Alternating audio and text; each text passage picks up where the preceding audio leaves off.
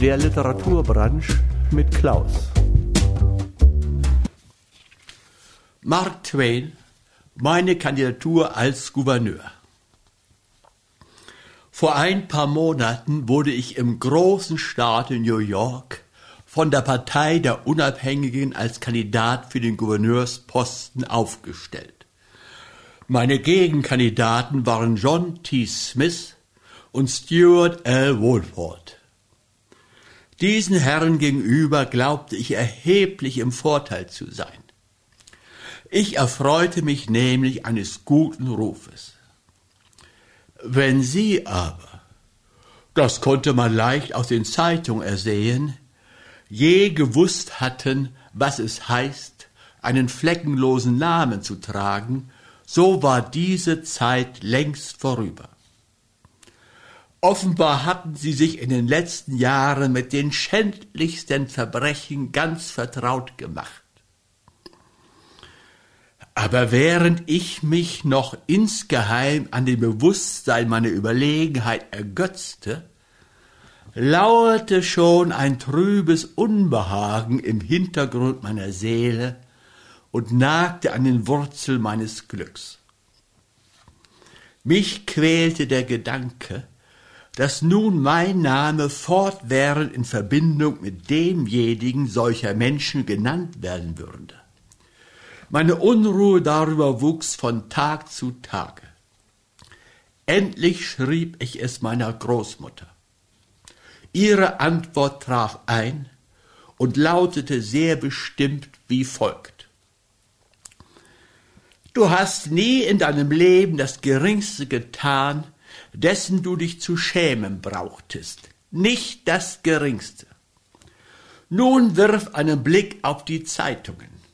Lies und erkenne, was für Charaktere die Herren Watford und Smith sind, und dann prüfe dich, ob du willens bist, dich so weit zu erniedrigen, dass du mit ihnen den öffentlichen Wettbewerb um ein Amt aufnimmst. Mir ganz aus der Seele gesprochen. Ich verbrachte eine schlaflose Nacht. Aber wie ich's mir auch überlegte, zurücktreten konnte ich nicht mehr.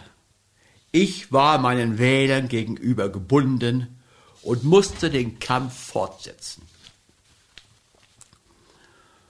Als ich beim Frühstück mechanisch die Zeitung überblickte, stieß ich auf den folgenden Artikel. Und, ehrlich gestanden, hat mich noch nie im Leben etwas dermaßen verblüfft. Mein Eid. Da nun Herr M. Twain öffentlich als Kandidat für den Gouverneursposten auftritt, wird er sich vielleicht zu einer Erklärung herablassen, wie es kam, dass er im Jahre 1863 zur Walker Walk in Cochin-China von 34 Zeugen des Meineids überführt wurde. Der Zweck dieses Meineids war, eine arme eingeborene Witwe und ihre hilflosen Kinder der elenden kleine Bananenpflanzung zu berauben, welche ihnen in ihrer Not und Verlassenheit allein Nahrung und Unterhalt gewährte. Herr Twain ist es sich selbst und dem großen Volk schuldig, um dessen Stimmen er sich bewirbt, diese Angelegenheit aufzuklären. Wird er es tun? Ich meinte, mich rühre der Schlag vor Entsetzen. Eine so grausame und herzlose Beschuldigung. Gottschenscheine hatte ich nie gesehen und von Walkerwack niemals gehört. Ich war ratlos, von Sinnen, wusste mir nicht zu helfen. Am nächsten Morgen brachte dieselbe Zeitung folgende kurze Notiz. Bezeichnend. Herr Twain hüllt sich, wie man bemerkt, über den Kotschenscheiner Meineid in ein vielsagendes Schweigen. Während des ganzen Wahlkampfes wurde ich beiläufig gesagt, von dieser Zeitung nie anders erwähnt als der schändliche, meineidige Twain. Der nächste Zeitungsartikel, der meine Aufmerksamkeit erregte, lautete wie folgt. Ein netter Kandidat. Herr Mark Twain, der gestern Abend bei der Volksversammlung der Unabhängigen eine donnernde Rede halten sollte, glänzte durch Abwesenheit. Ein Telegramm seines Arztes meldete, dass er von einem durchgegangenen Gespann zu Boden geworfen worden sei und sich ein Bein zweimal gebrochen habe. Die Unabhängigen gaben sich alle Mühe, die elende Notlüge hinunterzuschlucken und so zu tun, als ahnten sie nicht den eigentlichen Grund der Abwesenheit jenes Verworfenen, den sie zu ihrem Bannerträger erkoren haben. Gestern Abend sah man einen gewissen Menschen im Zustand völliger Betrunkenheit in Herrn Twains Hotel hineintaumeln. Es ist unbedingt Pflicht für die Unabhängigen zu beweisen, dass dieses betrunkene Scheusal nicht Mark Twain selbst gewesen ist. Jetzt endlich sind sie gefangen. Hier gibt es kein Entrinnen. Im Donnerton ruft die Volksstimme, wer war der Mensch? Ich kam so weit, dass ich mich fast fürchtete, eine Zeitung in die Hand zu nehmen. Ungefähr wie jemand, der eine wollene Decke, die er nötig braucht, aufheben möchte, aber eine Klapperschlange darunter vermutet. Unglaublich, völlig unglaublich, dass es wirklich mein Name war, den man mit diesem schmachvollen Verdacht in Verbindung brachte. Waren doch drei Jahre über mein Haupt dahingegangen, seit ich Bier, Wein oder überhaupt ein geistiges Getränk angerührt hatte. Es zeigt, wie abgestumpft ich schon mit der Zeit geworden war, dass ich es ohne Schmerz ertragen konnte, mich in der nächsten Nummer dieses Journals ganz selbstverständlich als Herr Delirium Tremens Twain erwähnt zu finden, obgleich ich sicher sein konnte, dass das Blatt mit unwandelbarer Eintönigkeit fortfahren wäre, mich bis ans Ende so zu bezeichnen. Unter den Postsachen, welche ich täglich erhielt, begannen jetzt anonyme Briefe eine große Rolle zu spielen. Die Form derselben war meistens folgende. Wie war's denn mit die alte Bettelfrau, die sie aus ihrem Grundstück geschmissen haben, wo bettelte? Paul Pri. Dann weiter.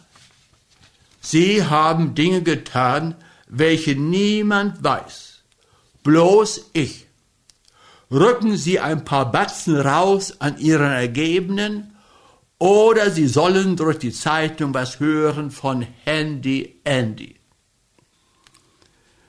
So ungefähr lauteten sie. Auf Wunsch könnte ich damit fortfahren, bis der Leser genug davon hat. Bald überführte mich das bedeutendste republikanische Journal einer großartigen Bestechung und das demokratische Hauptblatt hängte mir einen niedrigen Erpressungsversuch an. Auf diese Weise erwarb ich zwei neue Titel. Twain, der eklige Erpresser und Twain, der schändliche Räuber. Inzwischen verlangte man mit solchem Toben eine Antwort auf alle die entsetzlichen Beschuldigungen, die gegen mich laut geworden waren, dass die Redakteure und die Führer meiner Partei behaupteten, es wäre mein politischer Ruin, wollte ich länger bei meinem Schweigen verharren. Wie um ihr Verlangen noch dringender zu machen, erschien schon am nächsten Tage Folgendes in einer Zeitung. Seht einmal den Menschen. Der Kandidat der Unabhängigen schweigt noch immer, weil er nicht zu reden wagt. Alle gegen ihn erhobenen Anschuldigungen sind vollauf bewiesen worden und sein fortgesetztes, beredtes Schweigen hat deren Wahrheit genug bestätigt, so dass er nunmehr für alle Zeit überführt dasteht. Ihr Unabhängigen, seht ihn euch einmal an, euren Kandidaten, seht den verruchten Meineidigen, betrachtet euer Gestalt gewordenes Delirium Tremens, den elenden Verführer, den schändlichen Räuber. Schaut ihn an, genau und gründlich, und dann sagt, ob ihr mit gutem Gewissen einem Schurken eure Stimme geben könnt, der sich durch seine entsetzlichen Verbrechen eine so grauenvolle Auswahl von Ehrentitel erworben hat und es nicht wagt, den Mund aufzutun, um auch nur einen einzigen von sich zu weisen. Ich sah keine Möglichkeit, mir die Sache zu ersparen, und so machte ich mich denn tief gedemütigt daran, eine Antwort auf den Wust von grundlosen Beschuldigungen und boshaften Lügen vorzubereiten. Aber ich habe diese Aufgabe nicht geschafft. Schon am folgenden Morgen erschien nämlich eine neue grässliche Geschichte in einem Blatt. Mit abscheulicher Erfindungsgabe beschuldigte man mich all, allen Ernstes, ein Irrenhaus nebst sämtlichen Insassen niedergebrannt zu haben, weil es die Aussicht vor meinem Hause versperrt. Dies versetzte mich in Todesängste. Ferner sollte ich noch meinen Onkel vergiftet haben, um sein Vermögen an mich zu bringen, und man bestand heftig darauf, das Grab müsse geöffnet werden. Es trieb mich an den Rand der Verzweiflung. Schließlich setzte man der empörenden Verunglimpfung, die der Partei Hass mir angetan, noch ihre Krone auf, indem man neun zerlumpte Kinder in allen Farbschattierungen, die kaum laufen gelernt hatten, abrichtete bei einer öffentlichen Versammlung auf die Rednertribüne zu stürzen, sich an mich zu drängen und mich Papa zu nennen. Das gab den Ausschlag. Ich strich die Flagge und ergab mich. Zum Wahlkampf im Staat New York reicht meine Kräfte nicht aus. Ich sandte meinen Versicht, Verzicht auf die Kandidatur ein und unterzeichnete ihn in der Bitterkeit meines Herzens mit Ihr ergebener ehemaliger Ehrenmann. Aber jetzt, Mark Twain, der schamlose Meineidige, das Delirium Tremens, der schändliche Bestecher, der eklige Erpresser,